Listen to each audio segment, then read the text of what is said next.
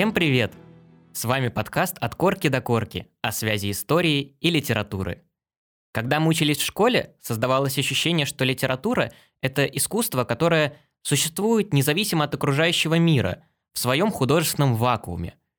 Мы даже не могли подумать, что два школьных предмета, такие как литература и история, как-то друг с другом связаны. История – это что-то про царей, войны, революции и так далее. А литература – про метафоры, эпитеты и о том, что хотел сказать автор. Но писатели были такими же свидетелями исторических событий, как и мы с вами, а значит, точно так же, как и мы, их осмысляли. В этом подкасте мы, почти дипломированные филологи Сева и Диана, обсуждаем то, как те или иные события в мире отпечатались на страницах наших любимых повестей, поэм и романов. Это десятый выпуск нашего подкаста. К сожалению или к счастью, этот выпуск является завершающим выпуском первого сезона. Дело в том, что мы, вот, собственно, только что вам сказали, что мы почти дипломированные филологи, и мы с Севой находимся сейчас на финишной прямой того, чтобы наконец-таки стать не почти, а по-настоящему дипломированными. И для этого нам надо написать, э, как бы это тавтологично не звучало, диплом. И мы вот с Севой удаляемся на такой э, отпуск, в котором мы на самом деле не будем отдыхать, а будем корпеть над э, дипломами. Пока мы будем э, писать наши дипломы, вы можете переслушивать с блокнотом и ручкой ваши любимые эпизоды, подписываться на нас на всех удобных э, вам площадках, оставлять хорошие комментарии, оценки, звездочки, сердечки. Вас никто не ограничивает в этих действиях. И может быть, если мы очень соскучимся, мы запишем какие-нибудь специальные эпизоды, чтобы скрасить вам ожидания следующего полноценного сезона. О чем же последний выпуск первого сезона? Наверное, вы прочитали название и уже в целом представляете о чем, но все-таки, если нет, я озвучу. Тема у нас сегодня не очень, на самом деле, веселая, и не будет очень много еханик да хаханик, я думаю, потому что мы поговорим о поэте, как она сама себя именовала, Анне Ахматовой, и, в частности, ее поэме «Реквием», которая посвящена теме женщин, ожидающих приговора своим мужьям и сыновьям во время репрессий в первой половине 20 века в Советском Союзе. И о судьбе самой Ахматовой, в целом о том, как происходили репрессии и за что людей отправляли на долгие годы заключения трудовых лагерей, про весь этот ужас сегодня мы поговорим. Ну, давайте начнем с чего-то более легкого и романтического и обсудим первых действующих лиц этой истории, поэта Анну Ахматову и еще одного поэта Николая Гумилева, у которых были долгое время романтические отношения. Диана, расскажи нам немножко про них, чтобы как-то нас погрузить в контекст. Ну, начались эти романтические отношения в 1903 году Анна, тогда она еще была э, не Ахматова, а Горенко, повстречалась с уже бывшим на год старше ее э, поэтом Николаем Гумилевым. Он сразу в нее влюбился, потому что в красоте ей было не занимать. И вот с 1903 года по 1910 он настойчиво за ней ухаживает на протяжении, получается, 7 лет. За эти семь лет он множество раз делает ей предложения, получает множество отказов. По факту эта история могла бы быть и включена в наш предыдущий э, эпизод, посвященный множественным невзаимностям писателей и поэтов. Если вы его не слушали, вы можете это сделать. Но так или иначе, увенчалась она небольшим на успехом, потому что в 1909 году Ахматова все-таки дает согласие на брак, и в 1910-м они уже э, венчаются в Киеве. Что примечательно, на эту свадьбу не приходят ни одни из родственников ни э, Гумилева, ни Ахматовой. И об этом дне она пишет следующее. 26 апреля 1910 я вышла замуж за Н.С. Гумилева. Венчались мы за Днепром в деревенской церкви. В тот же день Уточкин летал над Киевом, и я впервые увидела самолет – легко объединит Ахматова события в личной жизни, одну из эффектных деталей наступающего технического века. В целом ей было это действительно присуще, она любила вписывать свои вот какие-то личные истории в контекст эпохи. В этом отношении она такой э, каноничный для нашего подкаста автор.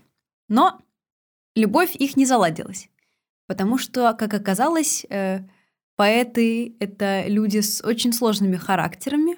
Я... Кто бы мог подумать. И очень подробно э, вот такие особенности ахматовского э, характера описывает Гумилев в следующем своем стихотворении. «Из логова Змеева, из города Киева я взял не жену, а колдунью, а думал забавницу, гадал своенравницу, веселую птицу-певунью. Покликаешь — морщится, обнимешь — топорщится, а выйдет луна — затопится. И смотрит, и стонет, как будто хоронит кого-то, и хочет топиться. В общем, все не так гладко, как кажется. Ну и при этом обстоятельства следующим образом сложились, что вот они обвенчались, и Гумилев укатил в Африку. При этом у них еще тоже было свадебное путешествие, в котором Ахматова знакомится с Амедео Модильяни. Это такой художник, который был как раз-таки известен ню портретами, и какую-то часть из них в этой, среди этих ню-портретов занимают и портреты Ахматовой тоже обнаженные, как вы можете понимать. И это-то во время свадебного путешествия.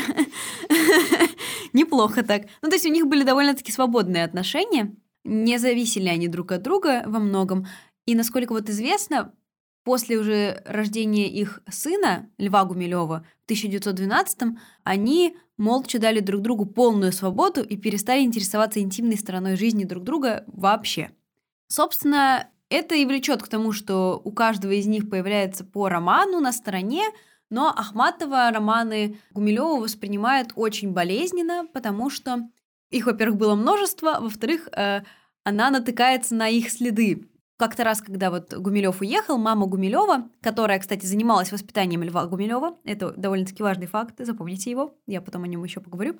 Вот, мама Гумилева попросила Ахматову порыться в его э, вещах, перебрать письма всякие, и та обнаруживает тогда письма от актрисы Ольги Высоцкой. У этой а, актрисы театра Мирхольда был сын от Гумилева, и она кидает обидку на Гумилева э, за такое. Ну, собственно, потом э, начинается Первая мировая, Гумилева призывают на фронт, и вот здесь происходит тоже довольно-таки милый эпизод. Он э, застужает... Очень милый эпизод. Ну, сейчас я объясню, какой. Он застужает почки, и Ахматова приезжает его выхаживать.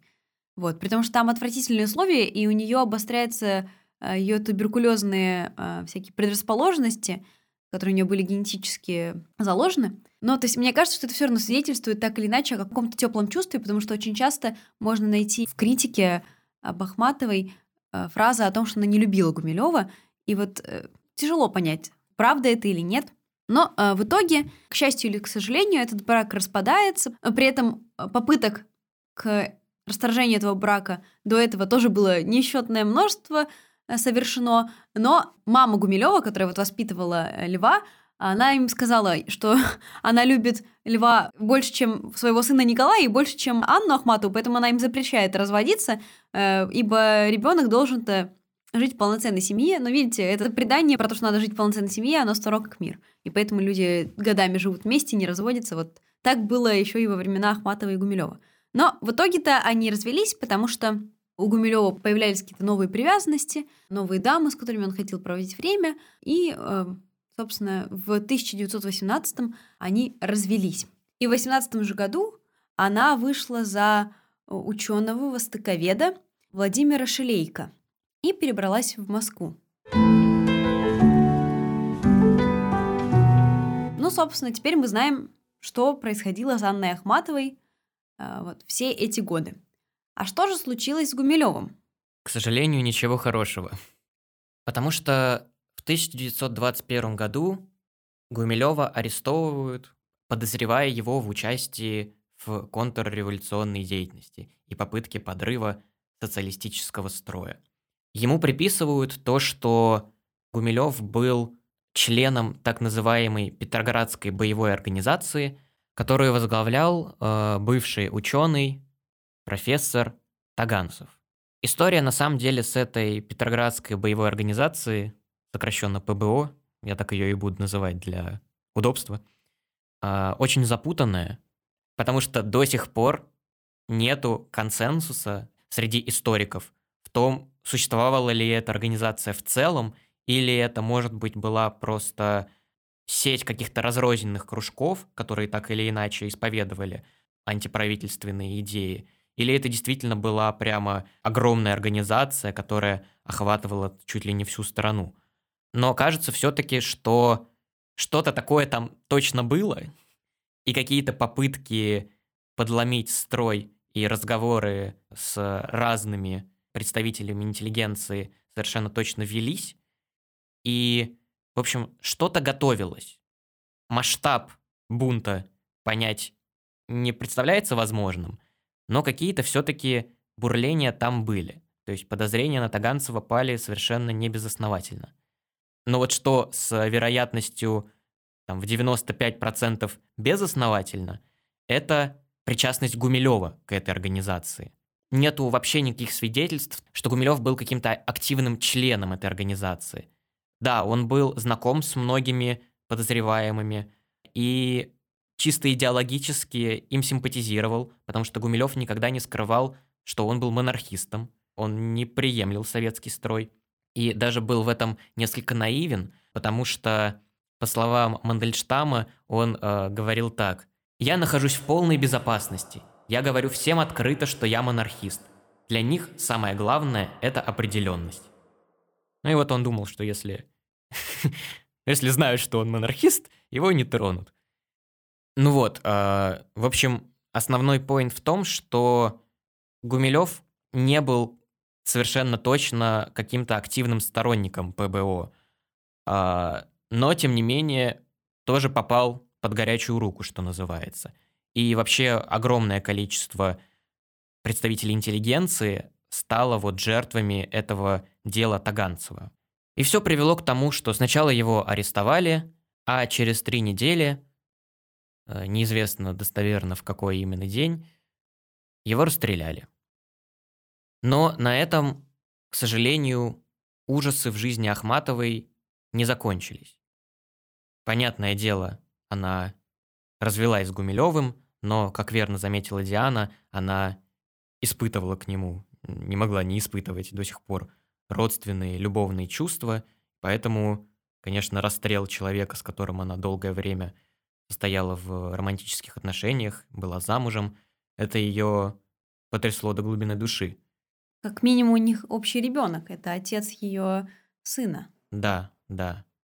Но Ужас в том, что по делу Таганцева был задержан еще один человек, который был дорог Ахматовой, а именно Николай Пунин, с которым Анна Ахматова состояла в гражданском браке.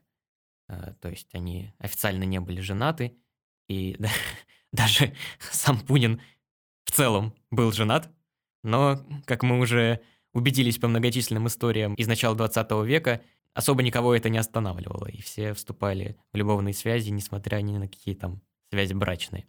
Так вот, Пунина тоже арестовали, и тоже по подозрению вот причастности к ПБО. Но в тот момент э, с ним все обошлось. Анна Ахматова похлопотала за Пунина, и его отпустили. Хоть какой-то положительный исход в этом есть.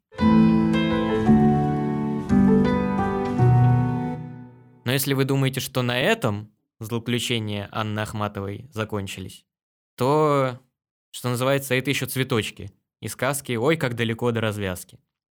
Телепортируемся из 1921 года в год 1935.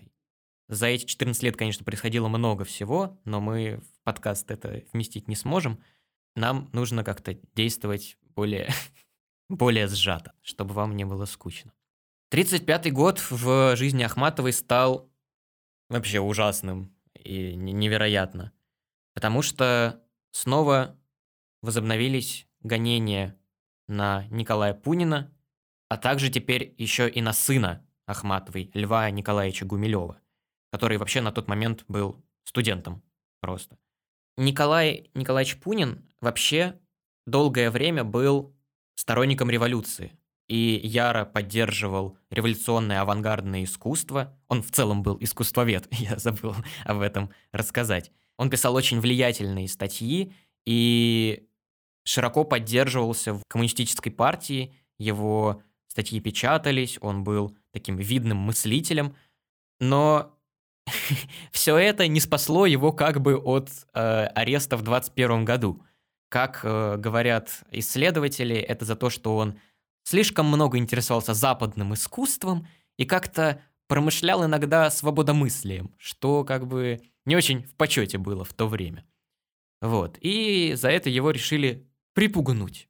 После вот того, как он вышел из тюрьмы, из-под ареста, Пунин сказал, что его роман с революцией закончился, полностью отказался от своих прежних убеждений, и даже ему приписывают такую фразу. «Хорошую тюрьму придумали. Сразу для всех и без решеток». То есть мнение о каком-то прекрасном социалистическом строе у него развеялось достаточно быстро. Ну и это не могло не пройти бесследным, потому что никто у нас не любит противников коммунистического строя.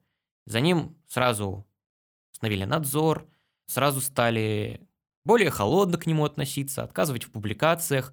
И вот к 1935 году Пунин вообще оказывается в немилости полноценной у советской власти. И то же самое на самом деле происходит и с сыном Львом Гумилевым. На него, во-первых, давит клеймо отца контрреволюционера, к нему все очень пренебрежительно относятся, и чувствуется, что давление на него оказывается. Ну и в целом у Льва Гумилева тоже было не особо положительное отношение ко всему происходящему, которое было привито ему и отцом, и матерью, и часто он не мог скрывать свое какое-то э, негативное отношение. Это был очень искренний человек, у которого часто все было на лице написано, что называется. И люди, которые хотели насолить семейству Ахматовой, активно этим пользовались. Фактически, первой причиной для того, чтобы Льва Гумилева арестовали, стал донос студента. Просто донос студента. Какого-то рандомного, неизвестного, мы не знаем его имени – который звучал так. Лев Гумилев за время пребывания на истфаке из числа студентов исключался, и после восстановления часто академическая группа требовала его повторного исключения. Гумилев как студент успевал только по специальным дисциплинам, получал двойки по общественно-политическим дисциплинам, в скобочках ленинизм, вовсе не потому, что ему трудно учиться по этим дисциплинам, а он относился к ним как к принудительному ассортименту – к обязанностям, которых он не желает выполнять. Во время избирательной кампании в их группе делался доклад о биографии товарища Литвинова. Гумилев вел себя вызывающе, подсмеивался, подавал реплики, вообще отличался крайней недисциплинированностью. Ну, то есть, ух, повод для ареста тюремного, конечно, стоящий. Конечно, потом это дело раскрутили и приписали Гумилеву участие в тоже кружке, намеревающемся подорвать советский строй. При этом его объединили в группу с э, еще двумя студентами, из которых он лично знал только одного. Очень интересная группа, где члены друг друга не знают. Им было предъявлено обвинение в том, что они путем физического устранения Сталина, Ежова, Молотова и Жданова собирались свергнуть советскую власть и установить в СССР буржуазно-демократическую диктатуру. Три 21-летних студента. Исторического факультета. Исторического факультета, да. Вот под этим предлогом Кумилева увезли в кресты и долгое время там держали. Известно, что его там пытали и пытались силой выбить у него признание в показаниях, в кавычках, о том, что он действительно причастен к попытке подрыве социалистического строя. И, к сожалению, в какой-то момент физические побои достигли своей цели, и Гумилев подписал признание в показаниях, которые звучат так. «Признаю, что я, Гумилев, по день моего ареста являлся активным участником антисоветской молодежной организации в Ленинграде, которая была создана по моей инициативе и проводила деятельность под моим руководством. Далее там совсем интересные пассажи. После того, как участники нашей организации Ерехович и Шумовский согласились со мной о в переходе к террористическим методам борьбы против ВКПБ, то есть Коммунистической партии, и советского правительства, я поставил конкретный вопрос о необходимости совершения террористического акта над секретарем ЦК и Ленобкома Ждановым. Ну, то есть совсем уже приписывали просто, что, что в голову придет. Никакой вообще объективной подоплеки к таким обвинениям не было. На самом суде Гумилев пытался, понятное дело, все это отрицать. Говорил, что признания были у него выбиты силой, но никому, вы понимаете, дела уже не было до этого. И вообще все заседание длилось 50 минут. Но это еще долго, обычно по 10 минут. Да, тут уже даже решили разобраться, видимо. По результатам которого Гумилеву был предъявлен приговор. 14 лет тюремного заключения и поражение во всех возможных правах. Но и даже это не конец, потому что спустя три года, а именно в 1938 году, дело было отправлено на пересмотр, потому что приговор посчитали слишком мягким за такое ужасное преступление. И уже после пересмотра этого дела Гумилеву был предъявлен другой приговор, а именно 5 лет исправительно-трудовых лагерей.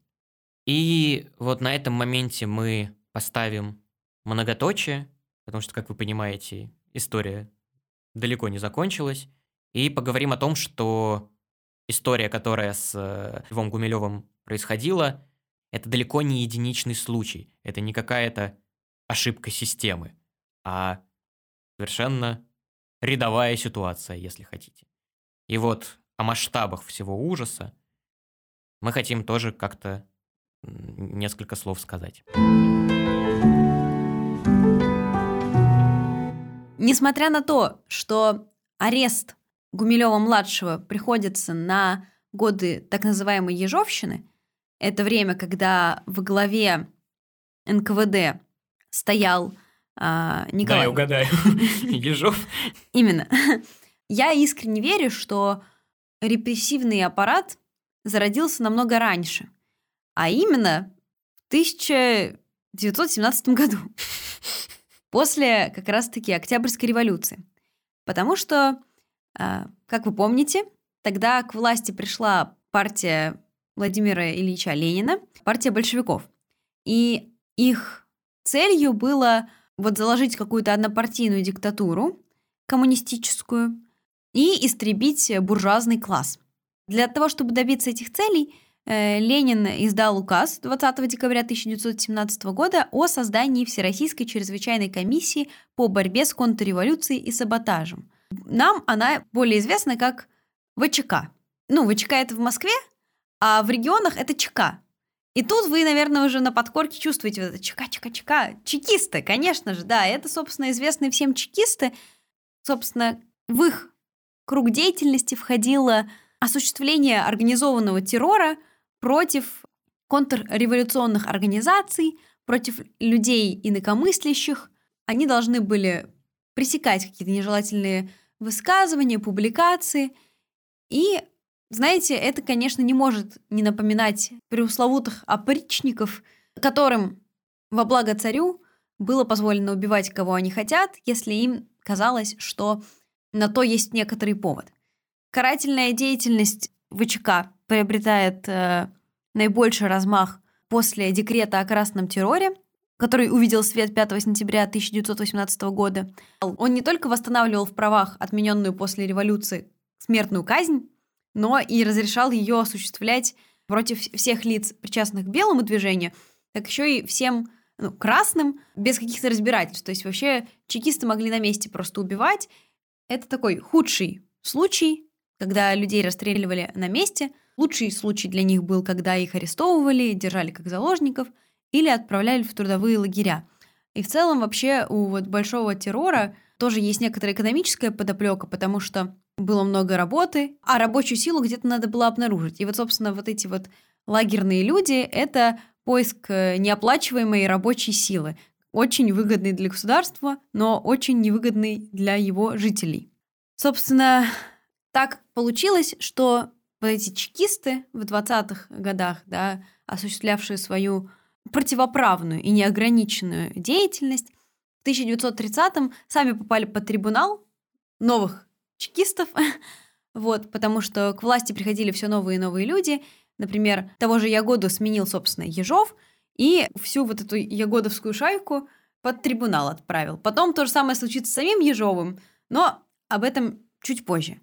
А теперь поговорим вот, собственно, о временах Ежова, потому что почему я решила вообще зайти вот да, с 1917 потому что обычно принято считать, что Сталин, он не продолжатель идеи Ленина, что он, он не следует э, политике, которой придерживался Ленин, но, как мы видим, и сейчас, надеюсь, э, проследим это на вот примере большого террора Ежовщины, методы борьбы со своим же народонаселением были все те же. И вот в этом деле Сталин был последователем Ленина. Собственно, ВКЧ становится НКВД, которое потом станет КГБ, а сейчас мы его знаем как МВД, наверное. И его возглавляет Николай Ежов. Как вообще была устроена деятельность этой парадоксальной организации? Ну, то есть им сверху говорили, что вот нужно там арестовать и расстрелять такое-то количество людей. И вот делайте с этим что хотите. Вот вам цифра, а вы как-то укладываетесь в рапорт, потому что все должны быть производительными, ну и на свой лад. И вот у НКВДшников это был лад, который вел счет на жизни людей. И поэтому появилась такая эфемерная, абстрактная статья о контрреволюционной деятельности, что под ней подразумевалось, было непонятно, потому что вот, э, как вы можете видеть, да, это и какие-то, по мнению, опять же, вот этой НКВДшной шайки, и интересы Пунина в области западной культуры, да, это и, не знаю, попытка заложить бомбу якобы, то есть все это в равной степени контр э, деятельность, и под такие критерии может попасть кто угодно. И, собственно, действительно в России 37-38 год наложили большой отпечаток исторический на большое количество семей, потому что так или иначе у всех есть родственники, которые э, в тот год были незаконно осуждены. А все потому, что Сталин просто не хотел как-то работать с критикой не хотел признавать, что он что-то делает не так, хотя тогда по всем фронтам он проигрывал, в том смысле, что и внутри партии люди были недовольны осуществлением его политической деятельности, и коллективизация провалилась, и голод, и пятилетки, результаты неудовлетворительные. То есть все говорило против Сталина, и он решил, что если критику не перерабатывать, то надо ее просто запретить. Запретить, да, задавить, запугать и не дать ей возможности выйти на поверхность. И делалось это все вот с помощью таких мер, как репрессии. Их подвиды были следующие. Это тюремное заключение, это исправительные трудовые лагеря и смерть или расстрел. Если говорить уже о цифрах непосредственно, за 1937-1938 годы в СССР было арестовано более полутора миллионов человек, а, из которых 680 тысяч было расстреляно. И это только за два года. А вот деятельность этой громадной машины да, чекистов, она все-таки разворачивалась, ну, с 18 -го года полноценно так. И до 40-х тоже не останавливала хода.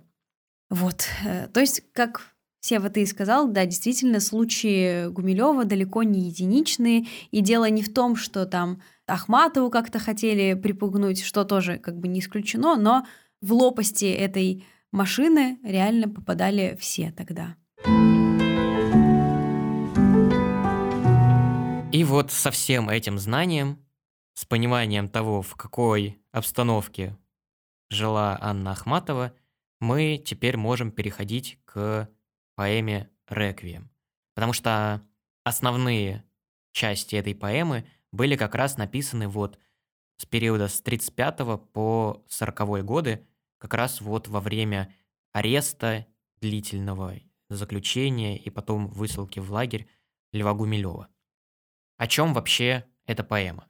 В целом вы можете поставить наш подкаст на паузу и самостоятельно с этой поэмой ознакомиться. Это вот как раз не длинное чтиво совсем, буквально минут 10-15 вам на это потребуется. Эта поэма описывает состояние, собственно, самой Ахматовой и женщины того времени в целом, которая стоит возле тюремного забора, за которым спрятан, укрыт ее сын или муж или какой-то родственник. И описывается вот это состояние ожидания, мучительного ожидания и неизвестности, что вообще с твоим родным, любимым человеком за этими тюремными стенами происходит. И вот тот ужас, ту фрустрацию, которую испытывала Анна Ахматова, она как раз отразила в этой поэме. И вообще, на самом деле, такой взгляд для русской литературы достаточно новаторский. Потому что, да, мы уже в нашем подкасте говорили про лагерную прозу, которая осмысляла непосредственное нахождение заключенного там внутри. Но эта поэма дает нам еще и новый взгляд, взгляд любящей женщины, которая не менее страдает, чем заключенный. Пусть, конечно, и не физически, но морально это съедает ее ничуть не меньше. Вот такая новая оптика – это действительно что-то такое важное и ценное в историческом контексте. Ну и, конечно, очень трогательная женственность, которая наполняет э, эти стихи. Это тоже то, что стоит отметить. То глубокое страдание по любимому человеку и непонимание, что ждет тебя завтра, тоже передано просто потрясающе. Хочется прямо сейчас дополнить небольшим фрагментом. Все перепуталось навек, и мне не разобрать теперь, кто зверь, кто человек, и долго ли казни ждать. И только пышные цветы, и звон кадильный, и следы куда-то в никуда, и прямо мне в глаза глядит, и скорой гибелью грозит огромная звезда. Да, прекрасные строчки, и вообще мы договорились перед записью какие-то свои любимые строки выделить. И для меня самым таким мощным э, фрагментом стала главка, не знаю, как это назвать в контексте поэмы, которая называется «К смерти». Обращение к смерти. «Ты все равно придешь. Зачем же не теперь? Я жду тебя. Мне очень трудно. Я потушила свет и отворила дверь. Тебе, такой простой и чудный. Прими для этого какой угодно вид. Ворвись отравленным снарядом. Или с гирькой подкрадись, как опытный бандит. Или отрави тифозным чадом. Или сказочкой, придуманной тобой и всем до тошноты знакомой, чтоб я увидела верх шапки голубой и бледного от страха управдома. Мне все равно теперь. Клубится Енисей, звезда полярная сияет, и синий блеск возлюбленных очей последний ужас застилает. Ну, то есть, не знаю, мне вот сама мысль о том, что стихотворение написано к смерти, и просьба ее поскорее забрать, ну, это как будто бы уже говорит все о том состоянии, в котором находилась э, Анна Ахматова. Пусть, конечно, это и лирический герой, и все такое, но в реальности наверняка переживания были ничуть не меньше. Главка к смерти, по-моему, она ближе к концу располагается, а мой любимый фрагмент, э, он наоборот, в самом начале это вступление, потому что оно полно вот историзма, и мне очень нравятся те слова, которые подбирает Ахматова, потому что они очень лаконичные, но при этом полностью отражающие суть. Это было когда улыбался только мертвый, спокойствию рад, и ненужным привеском болтался возле тюрем своих Ленинград.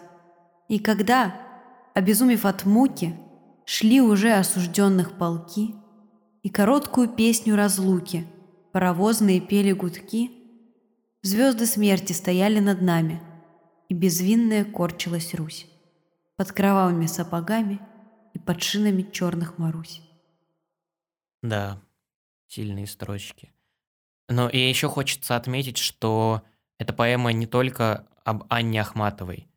Она также посвящена и всему тому огромному множеству женщин, которые так же, как и Анна Ахматова, стояли возле тюрьмы, возле крестов и мучительно ожидали, когда им дадут хоть какую-то крупицу информации о том, что с любимым человеком там происходит. И вот в эпилоге, уже в самом конце поэмы, она как раз и говорит о том, что посвящает эту поэму всем женщинам со схожей судьбой. «Для них соткала я широкий покров из бедных, у них же подслушанных слов. О них вспоминаю всегда и везде, о них не забуду и в новой беде. И если зажмут мой измученный рот, которым кричит стомиллионный народ, пусть также они поминают меня в канун моего поминального дня». Но и завершение самой поэмы тоже очень известно и очень мощное. А если когда-нибудь в этой стране воздвигнуть задумают памятник мне, согласие на это даю торжество, но только с условием не ставить его не около моря, где я родилась, последняя с морем разорвана связь, не в царском саду у заветного пня, где тень безутешная ищет меня, а здесь, где стояла я триста часов, и где для меня не открыли засов. Затем, что и в смерти блаженной боюсь, забыть громыханье черных Марусь, забыть, как постылая хлопала дверь, и выла старуха, как раненый зверь. И пусть с неподвижных и бронзовых век, как слезы струится подтаявший снег. И голубь тюремный пусть гулит вдали, и тихо идут по Неве корабли.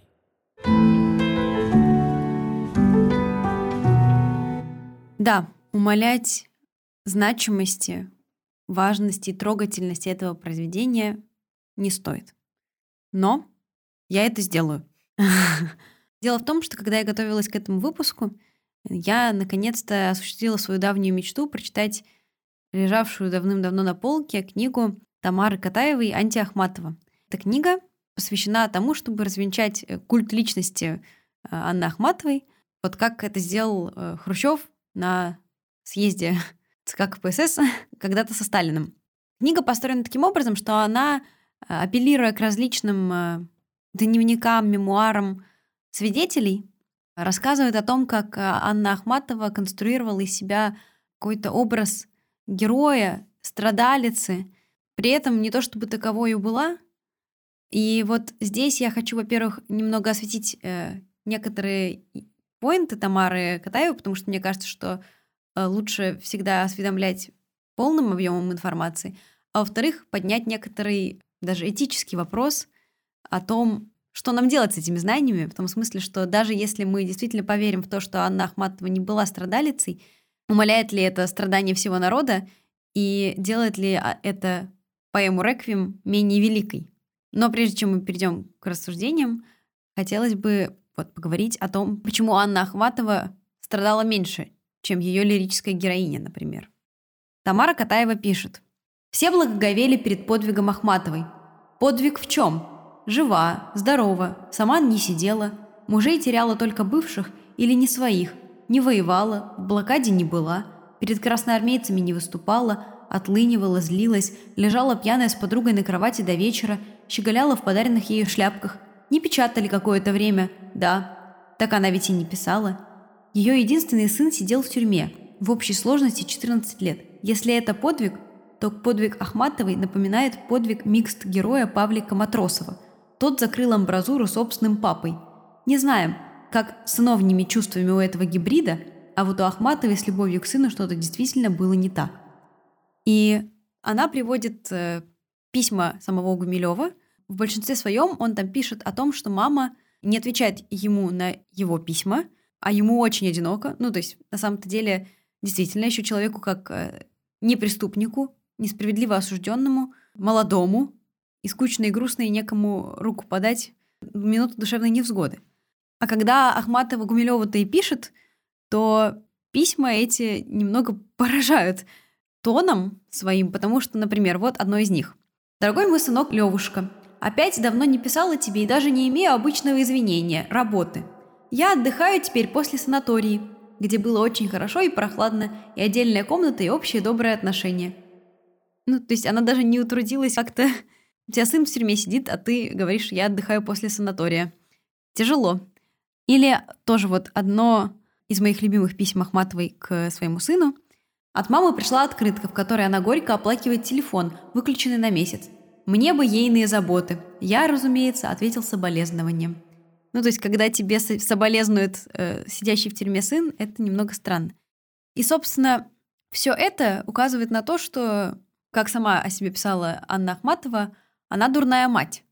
Но из вот тоски по своему сыну, из какой-то необъятной любви к сыну, которого она даже не воспитывала, вот как я вам говорила в начале, запомните этот факт, почему-то родилось вот это произведение, да, в котором она сопоставляет себя даже с э, Девой Марией и распятым э, Иисусом Христом, вот эти строчки. «Магдалина билась и рыдала, ученик любимый каменел, а туда, где молча мать стояла, так никто взглянуть и не посмел». Ну, то есть она берет эту трагедию за основу, делает ее какой-то помпезной, вырождает из нее целое произведение, но как будто бы для этого нет оснований. Ну, то есть, э, как будто бы ее страдания не самые-то искренние, получается. И вот это вызывает у меня вопросы. А что мне теперь делать, как читатель с этим произведением? Ну, то есть оно прекрасно написано, э, его художественная ценность на лицо, оно действительно передает эти страдания. И я, когда была в одиннадцатом классе, я впервые, прочитав «Реквием», плакала, а меня вообще очень тяжело заставить плакать. А сейчас, вот зная эти факты, держа их на руках, я не понимаю, что, что мне делать-то. Ну, я хочу э, немножко сгладить углы и выступать адвокатом Ахматовой. Э, но перед этим все-таки давайте вернемся к истории Льва Гумилева и узнаем, как сложилась его дальнейшая судьба. Как вы помните, мы остановились на том, что его приговорили к пяти годам лагерей. Его этапировали, ну скажем так, в тайгу на станцию Медвежья гора, где он работал на лесоповале. На самом деле условия, в которых работал Гумилев, если вообще можно говорить в контексте лагерей, что они могут быть хорошими, они были сравнительно нормальными. Так, э, например, Гумилев пишет о месте, где он работает. «Штольня казалась нам блаженным приютом, ибо в ней была постоянная температура минус 4.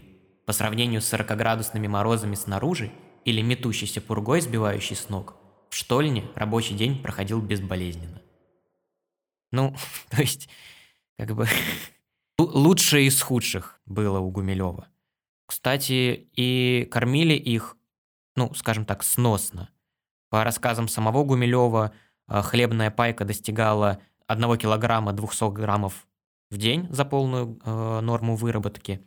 Были даже некие премии инженеров, каких-то проявившихся, награждали селедкой и сгущенкой, и даже отправляли иногда в отпуск. И в целом лагерная карьера, скажем так, Гумилева складывалась неплохо.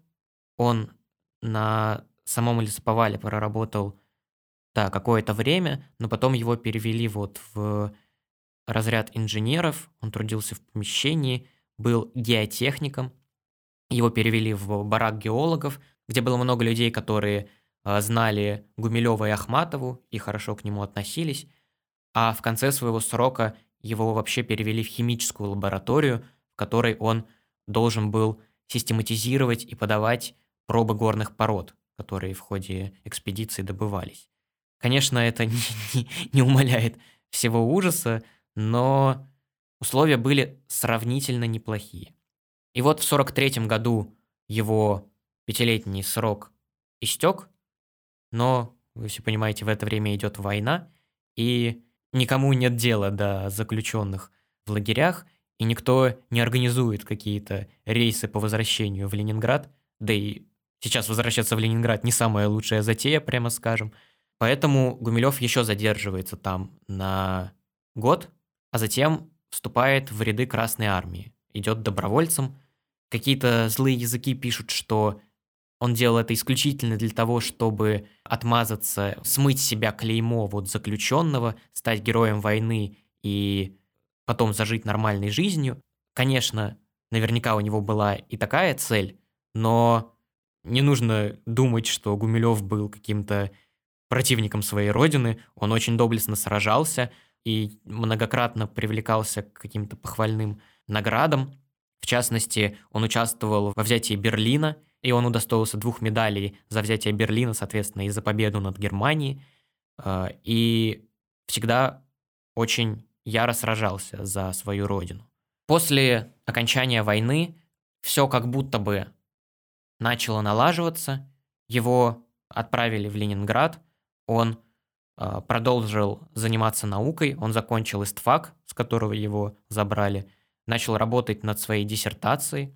И успешно ее, кстати, защитил. Но в 1949 году, то есть спустя всего 4 года, дело Гумилева снова почему-то начинают рассматривать еще раз. Ну, в целом, ЧК, они очень любили раз провинившихся взять на крючок. Это было прям характерной чертой их работы, то есть если человек раз провинился, все, они больше с него глаза не спустят, поэтому это тоже такая э, примета времени. Да, мы, кстати, в выпуске про ссылки говорили про Мандельштама, и там был ровно такой же сценарий, что его сначала отправили ссылку в Воронеж, которую он отбыл, а потом снова вернулись по тому же самому делу. Ничего нового он отворить не успел. И вот ровно то же самое случилось и со Львом Гумилевым.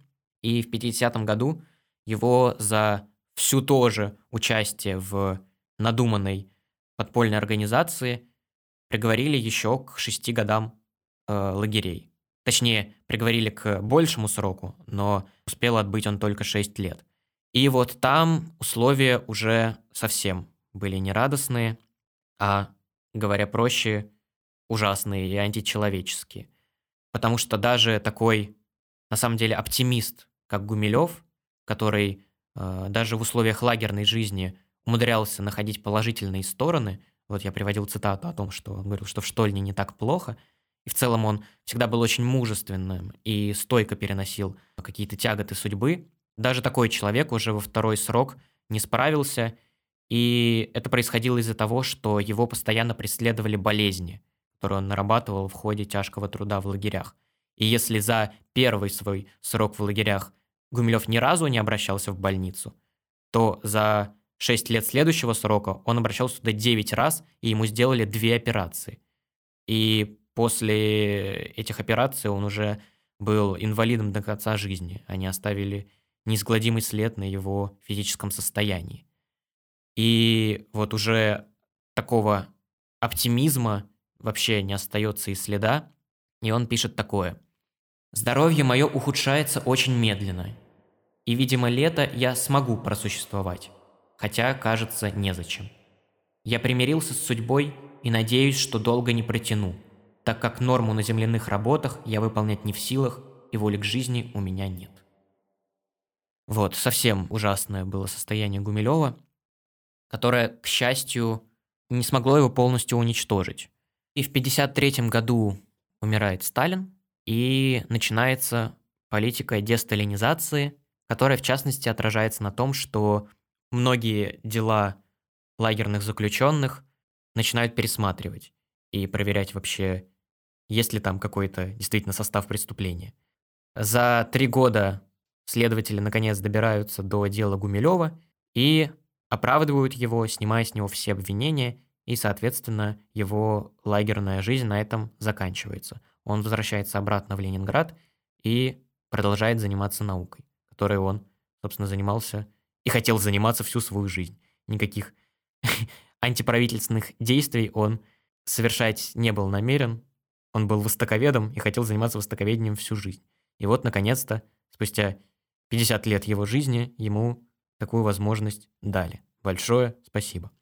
А говоря об э, отношении Льва Гумилева и Ахматовой, действительно, они были очень напряженными. И здесь играла роль множество факторов. Это и, конечно же, тонкая душа Ахматовой, которая была склонна действительно преувеличивать, возможно, свою тягость и иногда закрывать глаза или не замечать то, что другим людям тоже тяжело, и иногда гораздо тяжелее, чем ей самой. То есть свои чувства она часто ставила выше других. И что тут сказать? Никто не без греха. Из песни слов не выкинешь. Действительно, такой момент в ее характере был.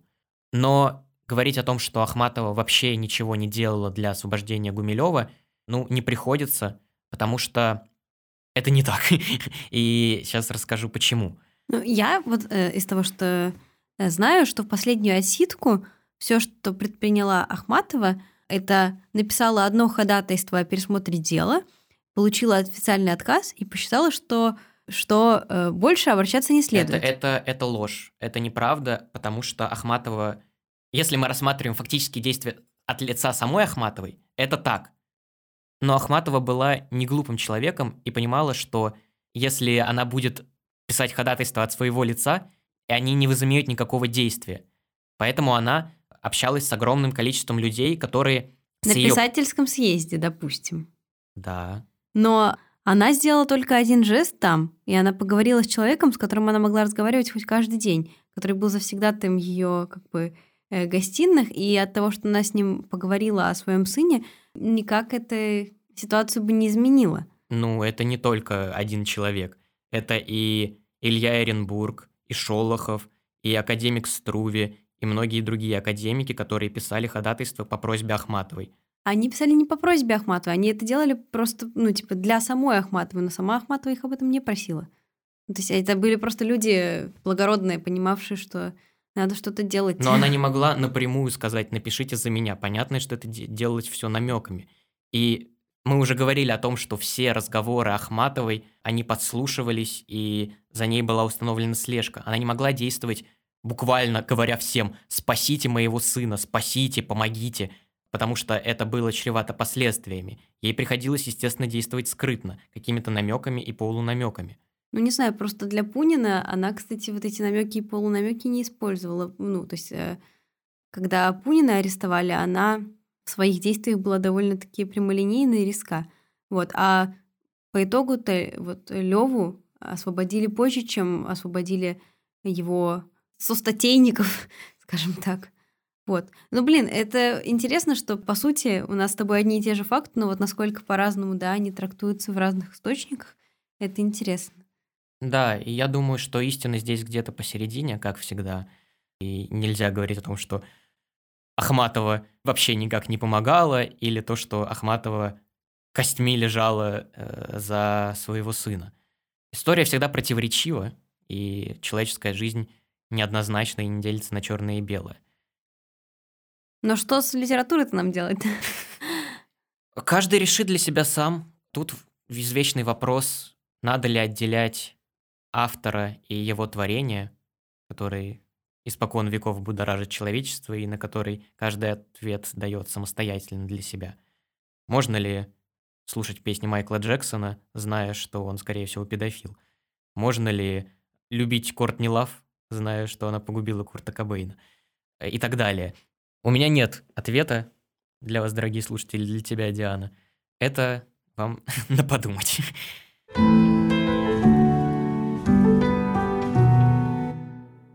Но есть же хэппи-энд у этой истории. Да, хэппи-энд у этой истории есть. Советский Союз распался. В целом, я думаю, это можно оставить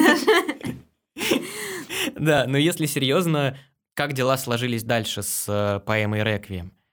Понятное дело, во время ее фактического написания, то есть с 35 по 40 ни о какой публикации речи быть и не могло. Но в 60-х годах впервые в Мюнхене, не в СССР, конечно, да, но в Мюнхене была опубликована эта поэма в текстовом издании, а уже в 87-м, если не ошибаюсь, а, она была опубликована и в Советском Союзе. И сейчас это является классическим произведением, которое изучают в школе. И все равно, мне кажется, даже если абстрагироваться от неоднозначной э, истории, которая стоит за вот этой поэмой, все равно тема женщин, которые ждут своих любимых и надеются, что они вернутся из этого ада живыми – это та тема, которая достойна рефлексии и которую забывать никак не стоит. Поэтому хотя бы как художественную иллюстрацию того ужаса эту поэму стоит использовать и ценить. Да, я вот пока ты говорил, мне пришла в голову мысль о том, что Вот здесь есть тоже такая главка вместо предисловия. Она в целом мне с первого прочтения запала в душу. Она там говорит о женщине с голубыми губами, э, с лицом, которого никогда не было.